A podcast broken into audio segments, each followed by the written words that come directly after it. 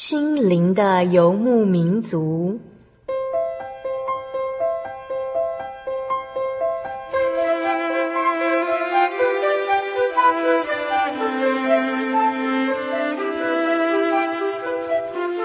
在这个谁都不管谁的后现代社会里，每个人的心灵都是游牧民族。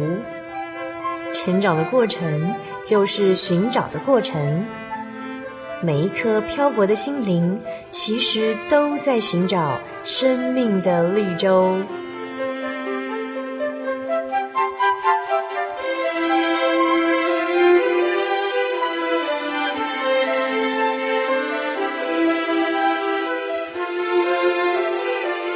本节目由真耶稣教会台湾总会制作，欢迎收听。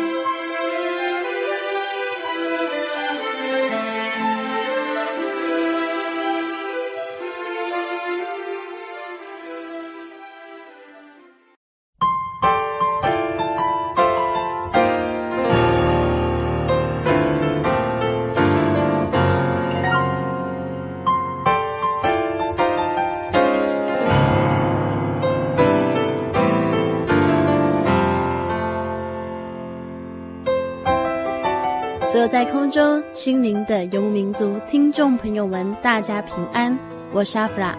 在今天节目开始之前呢，阿弗拉因为有收到听众朋友的来信，在信中问到了一些信仰的问题，所以心灵游牧民族在今天邀请到真耶稣教会的赖英夫长老来为我们听众朋友解答哦。慕道者博智他这样说：“他说血代表生命，那吃是圣经上明明禁止的。那么捐血给人，或者是接受人的输血，到底可不可以？那长老要来为我们回答哦。啊，如果我们从这个圣经创世纪里头哈，我们知道这个挪亚的故事哈，挪亚的时代差不多距离现在哈啊这个四千三百年前啊左右哈啊，那是因为世上的人呐犯了罪。”罪恶很大，那人终日所思想的都是恶事啊，那地上充满了强暴的事，那神就啊要毁灭当时的世代啊，所以在这个挪亚六百岁啊，二月十七日那一天呢，大渊的泉源都裂开了哈，天上的窗户也都敞开了哈，四十昼夜降大雨在地上啊，那结果这个水啊就一直的淹淹淹起来淹起来哈，结果。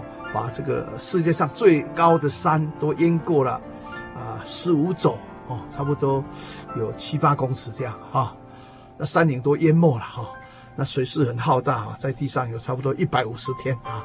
那我为什么要讲这个呢？哈，啊，就是有的科学家他们是这样讲哈，啊，按照创世纪啊第一章的记载，神只是要人类来吃蔬菜水果而已啦，吃素的了哈。那什么时候啊？神允许人类可以吃荤呢？哈，啊，就是在挪亚出方舟以后，哦，也就是说，当时这个大水淹没了全世界，哈，全全世界好像这个是地球，好像个水球一样啊，啊，只有在方舟里头，哈，挪亚一家八个人，还有其他的动物活着而已了，哈，那他们出方舟以后。啊，神就答应他们可以吃荤了哈，所以在这个创世纪第九章的第三节说，神说凡活着的动物都可以做你们的食物，这一切我都赐给你们，如同菜蔬一样，唯独肉带着血啊，那就是他的生命，你们不可吃哈。那为什么神在这个挪亚出方舟以后，才允许人可以吃动物的肉，哦，啊啊！科学家有的是这样解释啊，说因为天上的神从天上哈、降下倾盆大雨，来到这个地球的时候啊，那时候就是把地球外面啊那一层包围着的啊保护层哈，有的人说是臭氧层哈、打破了啊，因为大渊的泉源都裂开了哈。所以天上才倾盆大雨，啊，让这个地球啊变成一个水球哈，啊，所以这样看起来哈，这个大渊的泉源都裂开了哈，有的人就说这个臭氧层啊就被破坏掉了啊。本来我们吃素的话就够了，营养就够了啊啊！但是因为这个臭氧层被破坏了以后啊啊，这个就有一些红外线、紫外线进来了啊，这会对人来讲啊，身体是不太好的啊，所以必须要啊来保护自己的身体啊，要有一些好的啊这个胆固醇啊，才能够来抵抗这些啊从外太空来的这些啊紫外线、红外线等等哈。因此啊。啊，神才允许人来吃这个肉，哦，啊，但是吃肉是可以啊，不过这边说动物的血你不要吃啊，因为血是动物的生命，啊，就好像我们一条狗如果啊他受伤了，一直流血，血流多了就会死掉啊，啊，所以我们说血是动物的生命就是这样啊，啊，既然是动物的生命啊，按照圣经所记载的哈，这个血只是啊来。赎人的罪啊，这个人犯罪了，该必须要流血，这个有人替他流血了啊，这个血就可以来赎人的罪啊。所以古时候啊，神就是啊答应人哈，这个杀牛杀羊的哈，那用他的血啊来在神的面前献给神哈，表示说这些牛羊已经替这些人啊流血了哈，可以赎他们的罪了啊。啊，是用这种方式啊，所以血啊，除了这个赎罪的用途之外啊，啊，应该就不可以吃了，因为它是动物的生命啊。那这个主耶稣也讲过啊，说人若赚得全世界啊，赔上自己的生命，那有什么益处呢？人还能够拿什么来换生命呢？啊，可见这生命是无价的啊，极其宝贵的啊。那血是动物的生命，血流光了，动物就会死掉啊，所以不要吃血啊。这没有错啊，但是捐血这个事情就又有不太一样。既然人的生命那么尊贵，那么要让这个生命能够继续存活下去，我们来救这个人的生命啊，我们来捐血，来输血，是为为了救他的生命啊，不是害他的生命，是要来救他的生命。但是对我们捐血的人来讲啊，当然我们是牺牲了自己啊，捐一点血出去啊。但是却能够救别人的生命啊，啊，那么神要人啊能够做救人的事情，啊，神的旨意就是要救人，啊，那么我们能够用爱心啊来捐血助人啊，这个绝对是对的，神不会说我们这样不对啊。再来就是说，接受捐血的人是为了救自己的生命，对不对？啊，那么这样的输血，接受输血也是为了爱生命啊。啊，虽然它是自己的生命，但也是生命啊啊啊！所以，这个血本身啊，它是动物的生命啊，不能拿来吃啊。所以我们啊，信主耶稣以后，我们就对这些什么猪血糕啦、什么鸡血、鸭血啦哈啊，反正有血的东西，我们都不吃了啊啊！因为圣经神这样交代啊，哈啊，不可以吃啊啊，不可以吃，我们就不吃啊，我们吃动物的肉就好了嘛啊。啊，所以啊，这样子解释不晓得 啊，大家听得怎么样？哈 哈亲爱的听众朋友，如果您对信仰仍然有疑问，欢迎来信台中邮政六十六支二十一号信箱，我们将在节目当中继续邀请真耶稣教会的传道人与所有听众朋友一起来探讨真理和信仰。接下来要跟所有听众朋友分享好听的诗歌赞美诗两百六十三首《耶稣恩友》。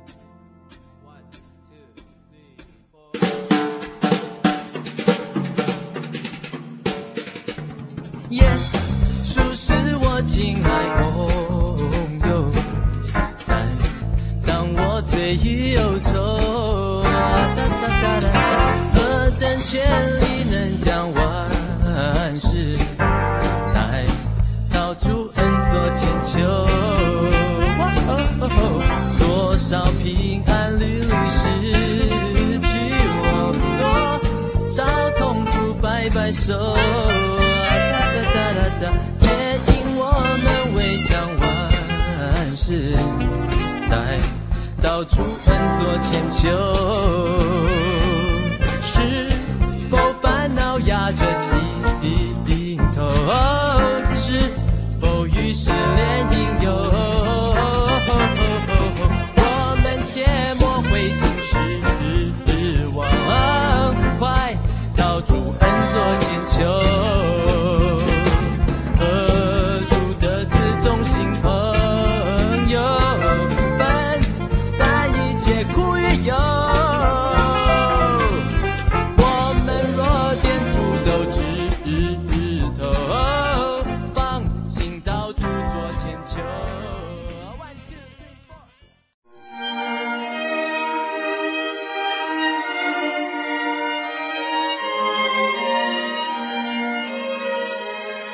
真耶稣教会，西元一九一七年在中国大陆成立，为真神在末世借着圣灵所启示的基督徒属灵团体，以回归圣经并延续使徒时代教会的精神，来传扬得救的全备福音。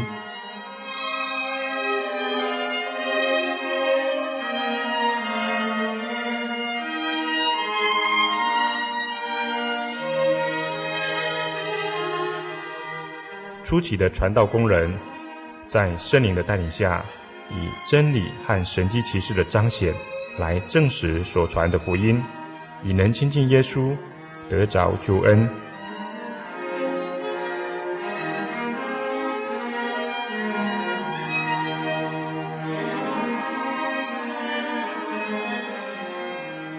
短短的几十年间，福音迅速地进展。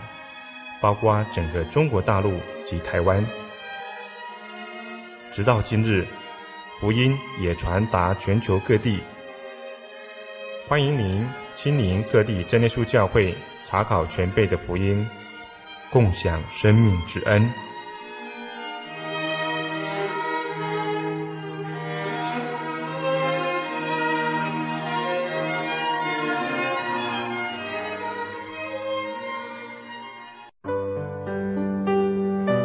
得我的圣灵的那天，正是教会的秋季布道会。传道在台上勉励我们，要恒切地向主祈求那应许要赐给我们的圣灵。当我到台前，跪下来祷告不久，就被圣灵感动，舌头如火焰般的跳动了起来，就像圣经当中《使徒行传》所记载的情形，说出奇异的舌音。身体也跟着震动了起来。那个时候，我的心头火热，泛起阵阵的平安和喜乐，那种像是找到家、回到家的感觉，让我久久不能释怀。我知道自己已经得到了宝贵的圣灵，真实的体验耶稣升天之前所给我们的应许，就是相信他的人，要从腹中流出活水的江河来，这也是使徒彼得他们在五旬节的时候被浇灌所得到的圣灵。圣灵改变了我，在我的人生路途上陪伴我、指引我，让我真实的接触到主耶稣基督。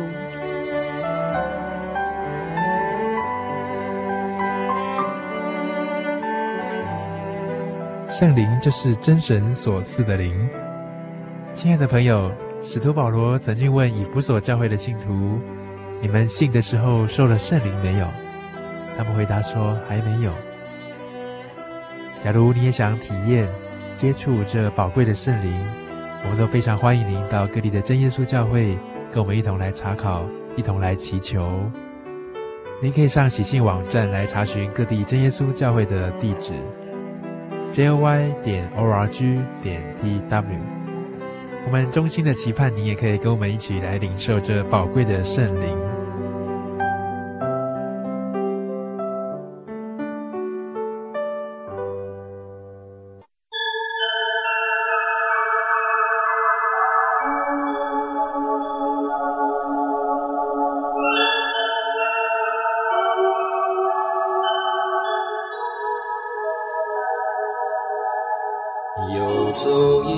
山水寻获心之甘泉，满溢心灵喜悦，尽在游牧草原。心灵游牧民族，陪你成长。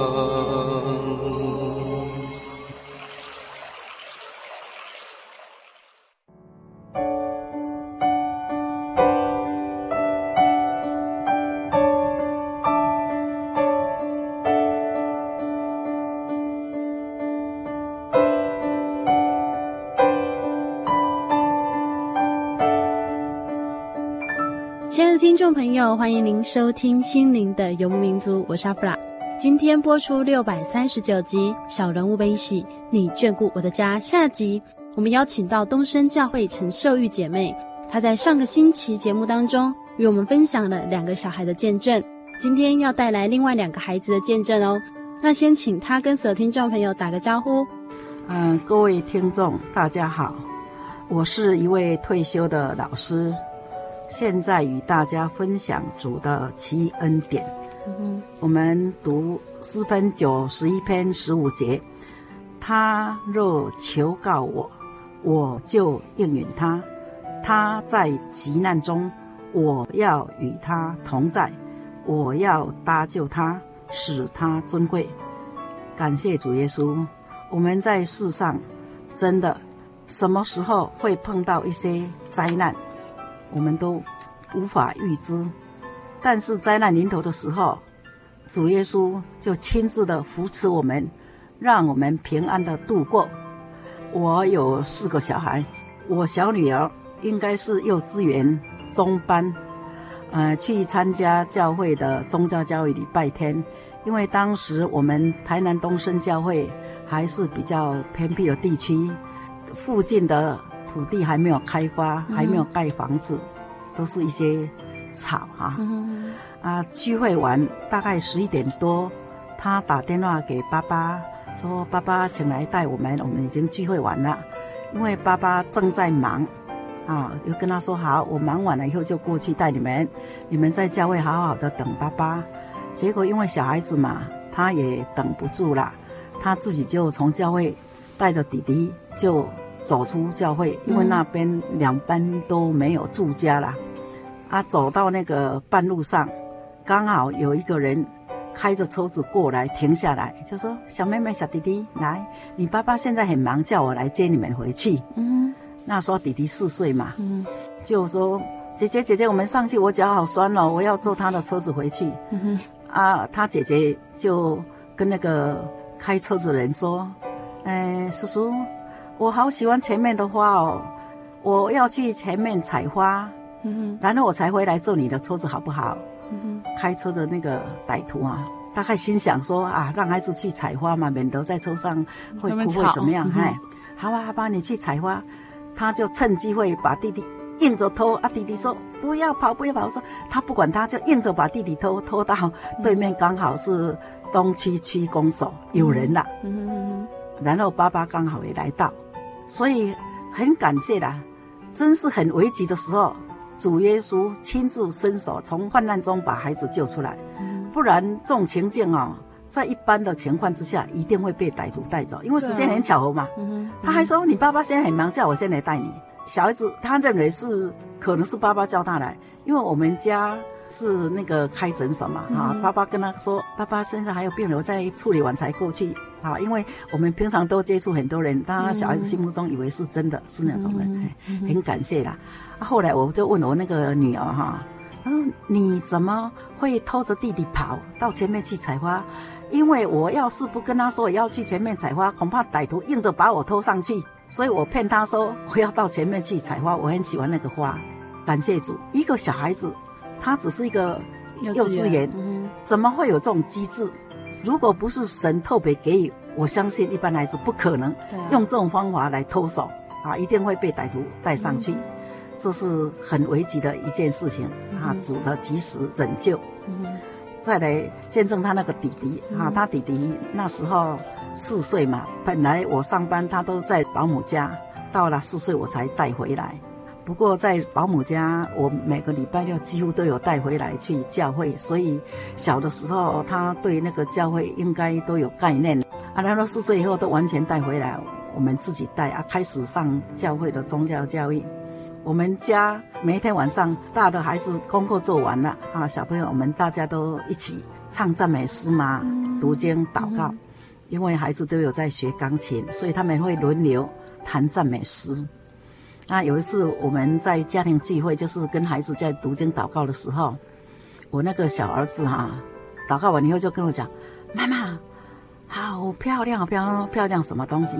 我们刚刚哈在祷告的时候。”我看到天使很漂亮，穿很白的衣服。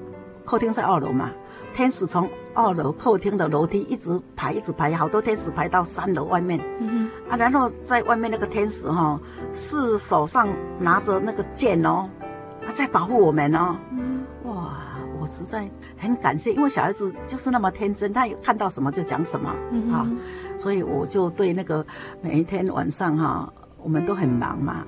好，在上班都很忙，那利用晚上时间，大家小孩子做完了功课，啊，用个半个钟头，啊，或者多多少少时间，啊，陪孩子读经、祷告、唱赞美诗，啊，感到真的很喜乐。那小孩子要睡觉以前，有时候他们大概在学校听到什么，人家讲些什么鬼故事等等啊，有时候胆子会小一点呐，他 是好像不敢睡还怎么样哈，因为妈妈还没有办法陪他们睡。啊，然后我们就会一起祷告，祷告以后，小孩子就说：“啊、哦，我们要睡觉了，啊、哦，好高兴，好高兴哦！我们在祷告的时候，看天使从天上飞下来的，好漂亮，好漂亮。”然后小孩子真的就一觉到天亮，啊，很感谢了哈，在成长过程有主耶稣的陪伴哈，我们感到非常非常的安慰。他有一次，我这个小孩子，他有时候懒惰祷告啦，嗯、大家在祷告，因为我有时候我们祷告时间会久一点啦。嗯、那他比较年纪小，哎，对，他就比较懒惰啦，不太专心。嗯、啊，他在跪在我旁边哈，我就发现怎么小孩子闪到我身上来，哎，奇怪，发生什么事情？后来我就阿面就停下来说，你你刚刚到底怎么回事？你怎么闪到我这边呢？妈妈，好可怕哦！我刚刚祷告时候在打瞌睡呢，我在那祷告呢，那个天使拿一个棒子打我一下呢，嗯、那我就头就转过来了、嗯、啊。还有一次祷告哈，祷告完了以后说，妈妈有个天使哈，手上拿个油在倒嘞，在往我头上倒油。嗯、我我当时不晓得倒油是什么，我跟他说 是跟你倒沙拉油嘛，他不是呢，那个不晓得什么油，他小心了说那个油哈好像很很清楚什么，反正他说倒跟他头上倒油了。他倒油，你身上怎么没有油？嗯、我不知道啊，我在祷告的时候才倒油，然后祷告完就没有了。那时候我心里想哈，因为圣经有一些记载啦，圣灵就是油嘛，就业圣经说神要高一个当王，然后用油来高他，哈，代表一个圣灵。那果然哦。没有多久，他真的就得圣灵了啊！嗯，啊，很感谢啦。嗯、如果小孩子没有主耶稣亲自的带领他，我是一个职业妇女，我有四个小孩，我真的要怎么样去带领他？又是职场啦、又是家庭，忙得团团转，很感谢啦。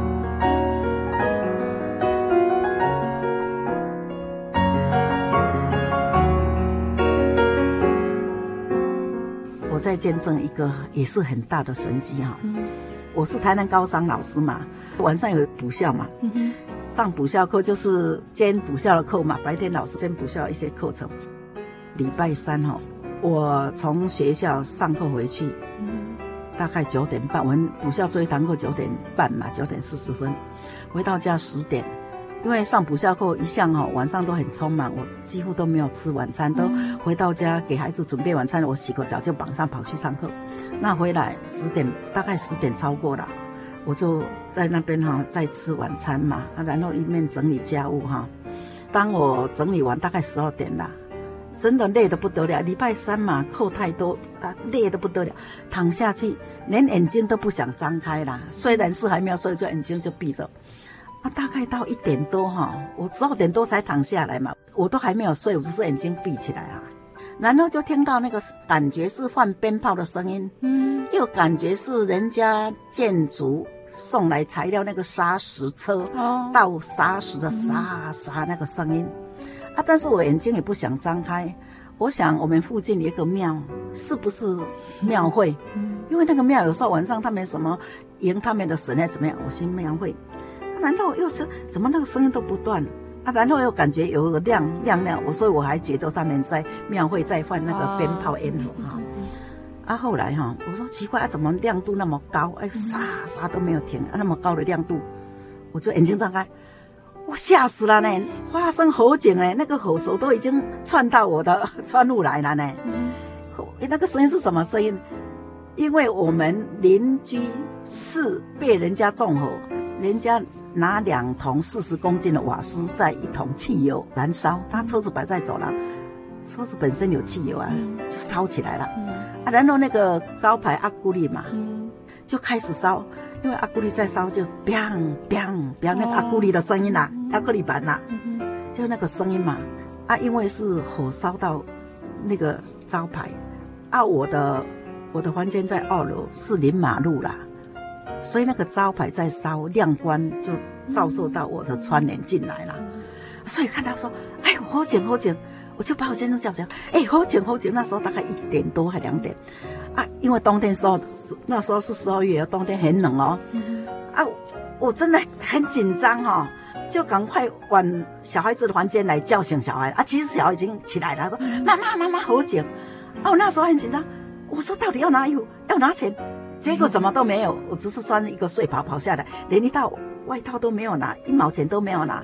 因为我的我那个女儿还比较清醒呢，我小女儿说：“妈妈，赶快祷告，赶快祷告。”我们就一冲冲到楼下，我们的楼下有一个边门，那前前面那个是铁门嘛，哈，旁边有一个也是一个边门铁门，然后可以打开的，我就把旁边的边门打开，然后跪在旁边哈马路上祷告，迫切祷告。啊，我儿子哈也蛮机警，他冲下来就赶快，我家门口我们也是停一部轿车在那边嘛。你车子不开走的话，一定会被烧到，所以他很机警。主耶稣让他晚上哈想起来就想到那个车子，马上开走。因为我们邻居的车子都被烧了嘛，所以我们车子一走，没车子没有被烧到。啊，我们跪在那个侧门的马路祷告，那时候都不管什么，就大声迫切祷告。当我们祷告完以后哈，就一阵风，就从我家这样吹过去了。结果那个那个火烧起来，那个火焰就整个一阵风吹过去，我们家一点损伤都没有。虽然有那个火焰过来啊，但是整个过去都没有损伤到。那那时候我才知道说啊，马路上都跪了很多人，因为附近的家都跑出来了，都跪在马路上呼天唤地啦。嗯，因为两晚晚上两三点钟。有了一一九还没有到啊，还没有到，看那个瓦斯都在烧，汽油都在烧，很感谢主呢。两桶瓦斯还没有爆炸呢，要爆炸那个威力可不得了呢，我们整个大概都会平掉呢。事后我就说，哦，才知道是发生火警，才知道是人家来纵火啊啊！结果直到大家已经两点多三点，那个消防车也过来了，我们都没有进去在马路上啊。然后到五点多已经熄灭了，我进去。才发现我最小的儿子没有起来呢，他在睡觉。哎，我在说，喂，昨天晚上两点多火警，你怎么大家声音那么，你怎么没有醒？啊，你不要骗我啦，庙会啦！我你赶快起来看，人家隔壁都烧掉了呢，嗯，整个门都烧陷下去呢。那那一场火警哈，我们隔壁一个老人家，因为突然间发生啊，嗯、他们都没有后门啊，啊，前面就是铁门嘛。啊，被烧的时候，那个电动门也坏掉，不能开。嗯、啊，后面又没有后门可以逃，只有把窗户打开，从窗户逃。所以，一个七十几岁的一个老太太，就因此啊，可能惊吓过度中风，嗯哼，大概就是发生那个中风嘛，就死掉了呢。嗯，好，那一场火警啊，然后他们车子就被烧了。啊，到底怎么原因纵火，我不知道了哈。因为发生在我们邻居，到底他们跟人家怎么样啊？所以我是觉得哈，真的我们哈，如果没有主耶稣，是当我们的避难所，我们的靠山。你看，晚上突然间发生这种意外，啊，以我来讲，我连一件衣服都没有拿，一毛钱都没有拿。啊，我最小儿子还不知道起来。那如果一般常态来讲，不是葬身何窟吗？从此以后，我上课的时候就跟同学讲说啊，有时候我们都会说，你那么傻，你发生火警，你也不要把你的存折、你什么什么家里的钱拿出来，都全部被烧掉。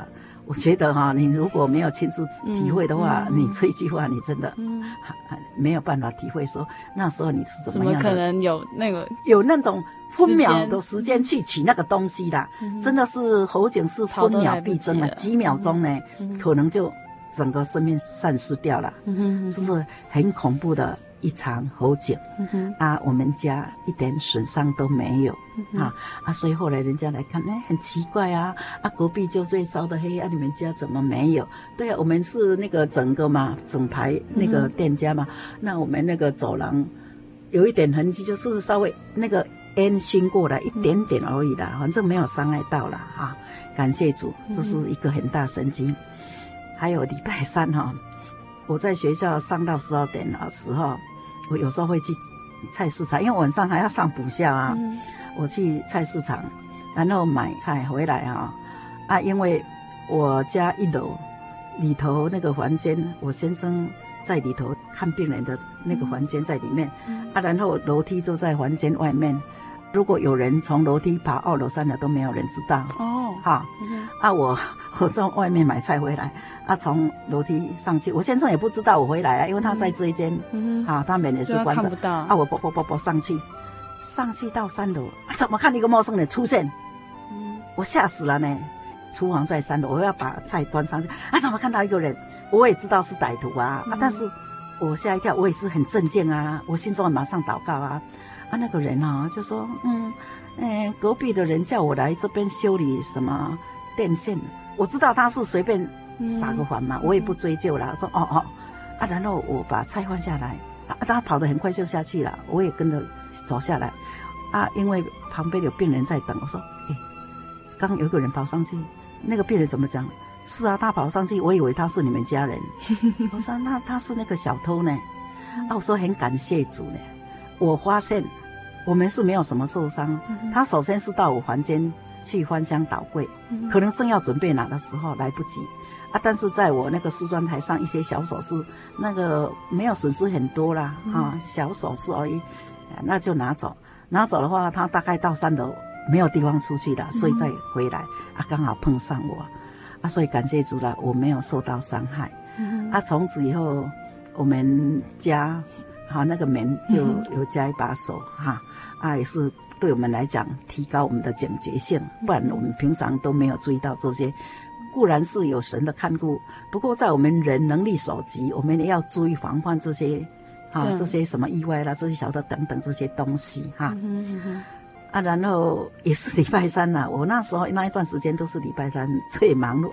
不过那一天礼拜三下午，我那一天好像没有课，我上到十二点多回家以后。我吃了中餐，用了中餐就到我房间休息。我心想，大概四点多我要起来准备晚餐。我晚上六点半的夜间部的课嘛，嗯，那我当我起来的时候，我就直接到我的厨房去准备晚餐。准备完以后，我洗澡准备要上班。哎，奇怪，啊，我的包包怎么没有？啊，嗯，我的手提提包怎么没有？嗯。啊，明明我睡觉的时候我放在我房间呢，在我房间的旁边啊，要去上班怎么都找不到啊，我什么东西放在里头。然后我说问小孩子说，哎，有没有人到我房间拿皮包吗？我说皮包怎么没有了？小孩子说没有啊，没有人去拿你的皮包。后来我就走出来找，很奇怪怎么会没有？就到我儿子的房间就看到，哎，怎么我的皮包跑到你的房间来？啊，打开，哎，我东西都被散出来了。啊，我装钱的那个钱包一打开。他、啊、怎么拿到我这个小钱几百块啊？怎么大的都没有拿，嗯哼，证件都没有拿，我真的很感谢呢。啊，所以有时候说，嗯，我在楼上，啊，我先生在楼下。其实我在楼上，他到我房间要发生什么事情都没有人知道呢。嗯哼，因为那时候只有一个人啊，啊，也没有。我在睡觉，你看我我都疲惫了。他进到我房间，偷偷的把我皮包拿到儿子的房间来打开，我都不知道。感谢主，对我来讲也没有损失什么，只有几百块而已。证件也没有拿，我大的钞都没有拿啊，所以我是觉得做狮子一种很感谢啦。啊，如果以常态来讲，那个小偷他干脆就把我的砖钱那个皮包拿走就好嘛，里头也不少钱呐、啊，还有证件就拿走，不是很好解决嘛？啊，感谢主啦。以上呢，我见证了这个我亲身的体验呐，啊，实在是一个神的保护啦，神的看护。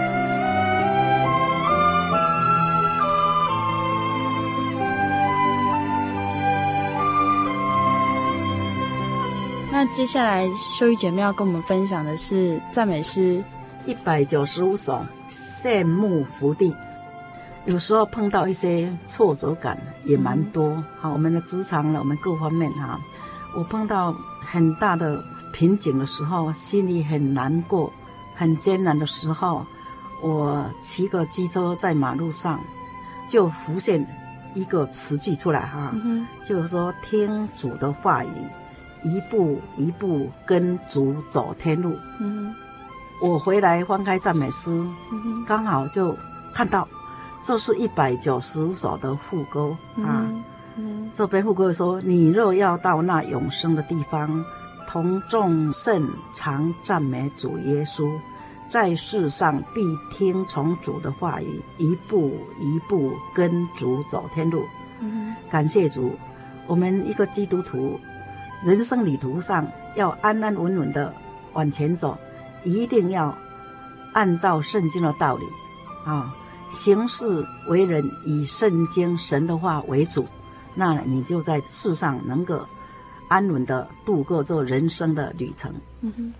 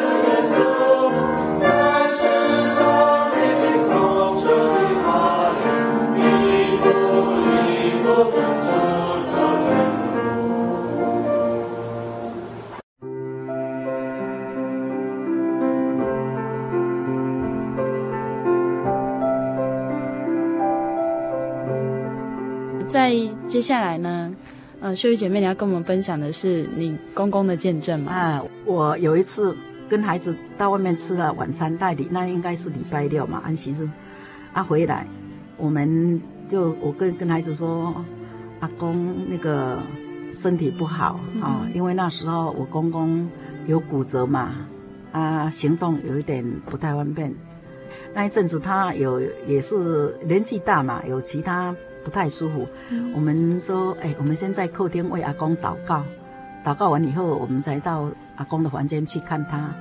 就客厅祷告完以后，我的那个大儿子就说：“妈妈，妈妈，我看到一个女鬼朝着阿公那边在笑呢，在向着阿公在笑呢。啊，看，我奇怪怎么会这样？结果我们就跑上去，跑上去以后再跟阿公祷告。啊，祷告没有，嗯，可能两三分钟哦，没有几分钟，突然间阿公就吐血，我吓一跳啊，因为那是冬天嘛，哈，啊，整个那个棉被都湿透了。我不会，我就赶紧去拿那个脸盆来接。我的印象中哈，起码有湿掉一千五 CC 的血。嗯，我们平常人哈，一千 CC 一定会进入休克，何况是一个老人家。嗯啊啊，所以那时候我们突然间的发生这种状况，我先生就赶紧啊，去跟他急救嘛，打针嘛，赶快赶快准备啊。一方面我们是赶快联络救护车，但是这个联络过程中。我当时是联络我小姑的医院是在高雄嘛，她也是一个外科医院嘛哈，然后联络他们救护车马上出来，高雄到台南到我家起码哈很快，大概要二十几分钟啊，二三十分钟。然后打电话出去的时候，我们就小孩子看到阿公那种情况哦，就很紧张。那时候我小孩都是念小学嘛，都小学生嘛，在那个瓷砖的地板上就跪下来，都没有垫到任何东西。就一直在那边祷告，没有停过。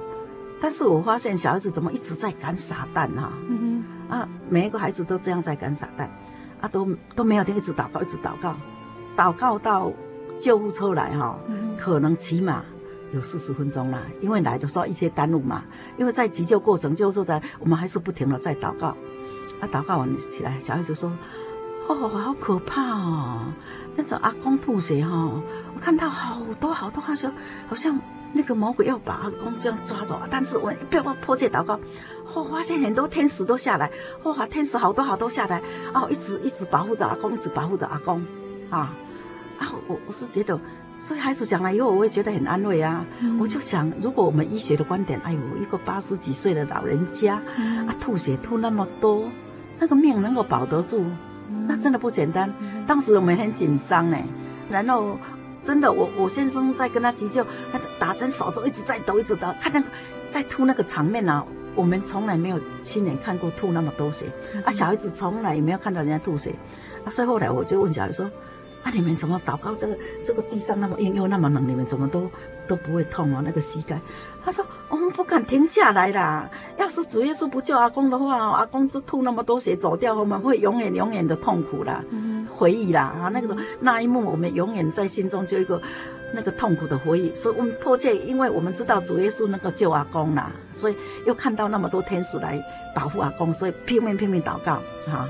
好了，就说送去了。”然后就说也去医院了，我就问小孩子，小孩子好了，现在已经很晚嘛哈，已经太晚了，十一二点了，好，我们就准备睡觉哈，明天再到医院去看阿公。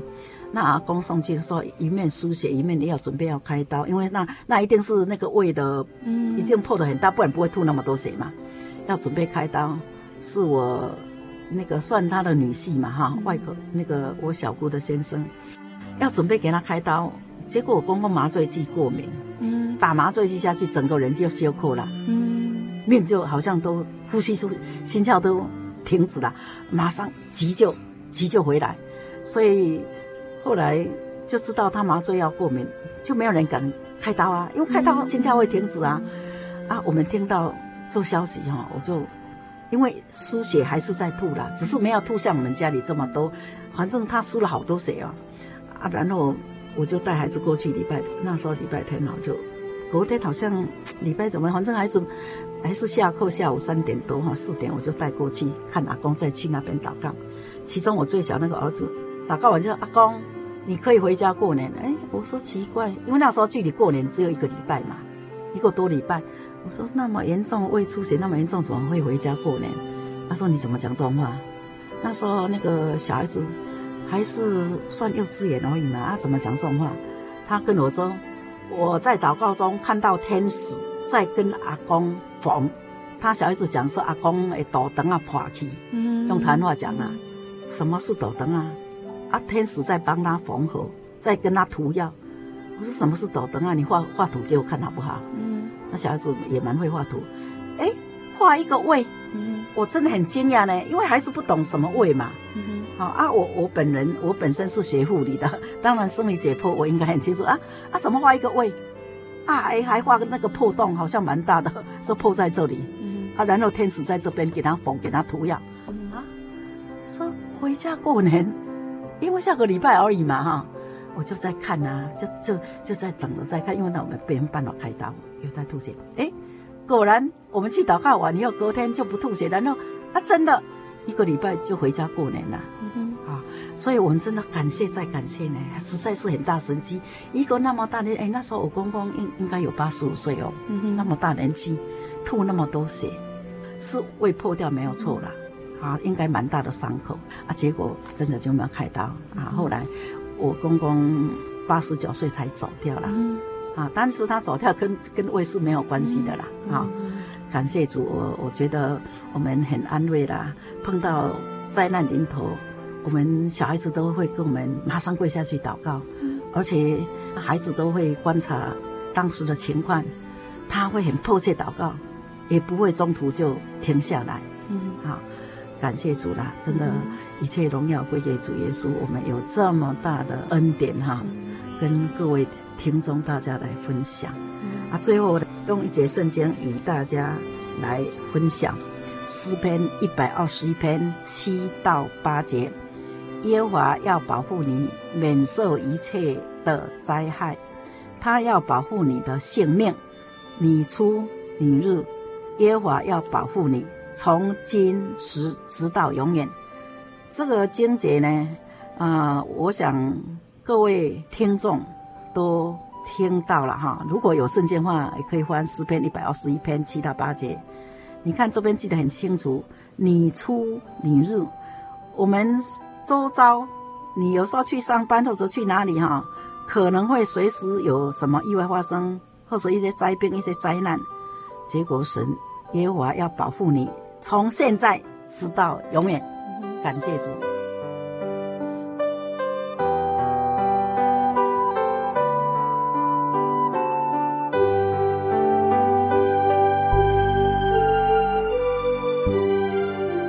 听众朋友听到了陈秀玉姐妹带来的家庭恩典分享，神眷顾她的家庭，也替她分担照顾孩子的辛苦，让孩子能够有神的恩典和祝福。现在她的孩子也一一的成家立业。亲爱的听众朋友，神是我们万人的父亲，也愿意施恩看顾我们，赏赐我们平安。因为在圣经诗篇九十一篇十四节这样记载，神说：“因为他专心爱我，我就要搭救他。”因为他知道我的名，我要把他安置在高处。原来圣经上早就已经告诉我们，只要愿意认识神，并且专心爱神的人，神就要搭救他，要将他安置在高处，避免一切的灾难。美好的分享时光总是过得很快。如果您喜欢今天的节目，欢迎来信与我们分享，并且索取节目 CD。来信请寄台中邮政六十六支二十一号信箱，台中邮政六十六支二十一号信箱。传真零四二二四三六九六八，愿主耶稣感动你，祝福你和你的家庭。我是阿弗拉，我们下个星期再见喽。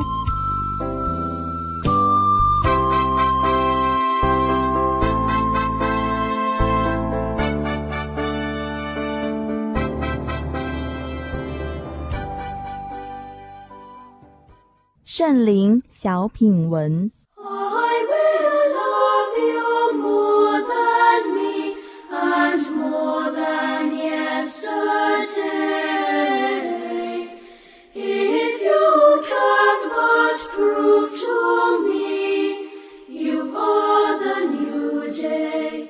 圣灵月刊三百七十六期圣灵专栏，作者幸运草，主题生命中的必修选项。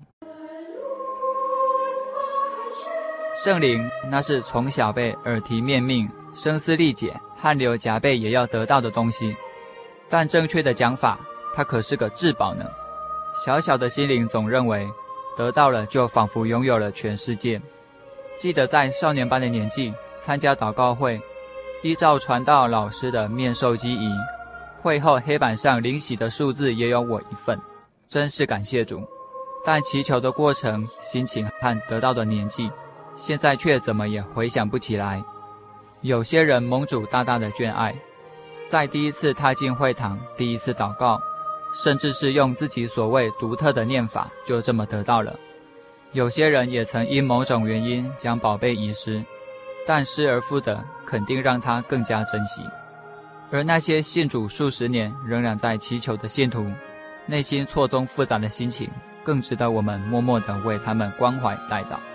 虽然自己是第三代的信徒了，圣灵带给我什么，却一直是懵懵懂懂的。从小被建立起来的宗教信仰，在家人的呵护督促下，还算完好。毕竟没有经历试炼或考验，谁也没有资格将信心坚定的牌子挂在自己身上。学会祷告是那种认真、交托、喜乐的感觉，应该是在论及终身大事的年纪。常常在聚会前来到会堂，偌大的空间里，只有你向神倾诉祈求，那是你自己的信仰，不再是父母亲传道或老师们的传授。祷告后那种舒畅的感受。至今难以忘怀。年纪渐长，属灵的体验也随之深刻。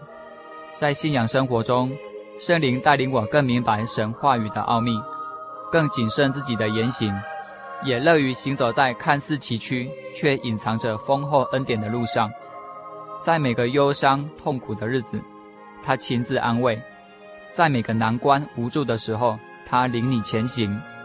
圣灵是得进天国的凭据。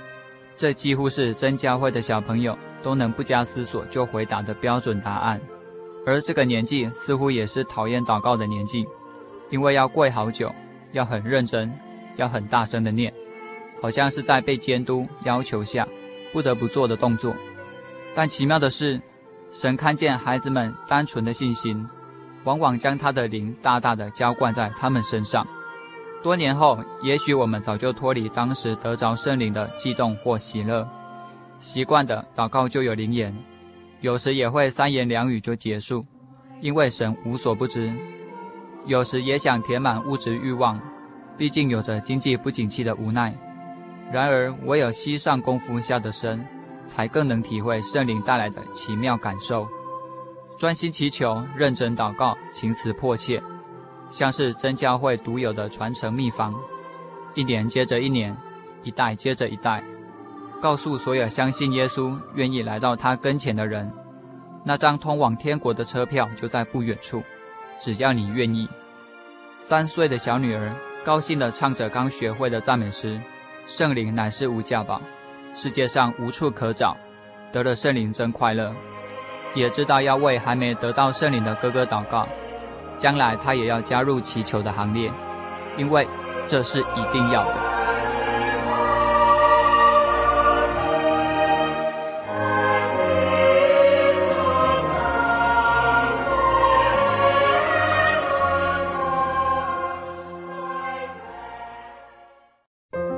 圣经的道理好有兴趣哦，可是又不知道怎么入门哎。你可以参加圣经函授课程啊！真的啊？那怎么报名？只要写下姓名、电话、地址，寄到台中邮政六十六支二十一号信箱，很快的，你就会收到第一课的课程了。赶快去寄吧！嗯。圣经函授课程能循序渐进的引导您更了解耶稣基督的福音，得到生命的滋润和来自信仰的力量。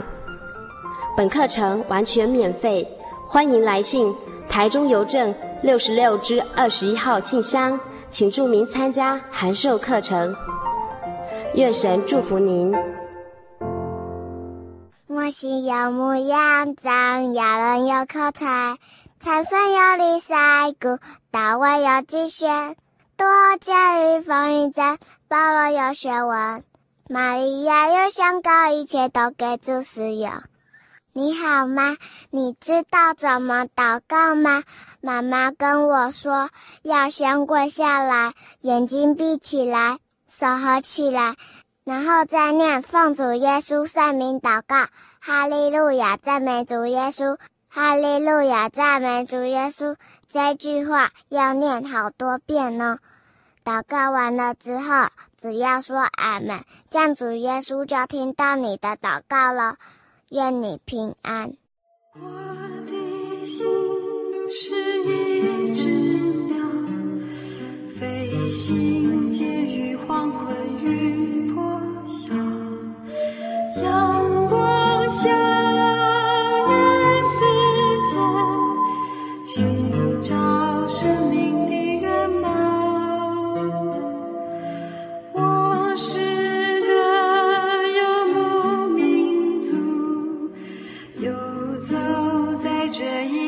地下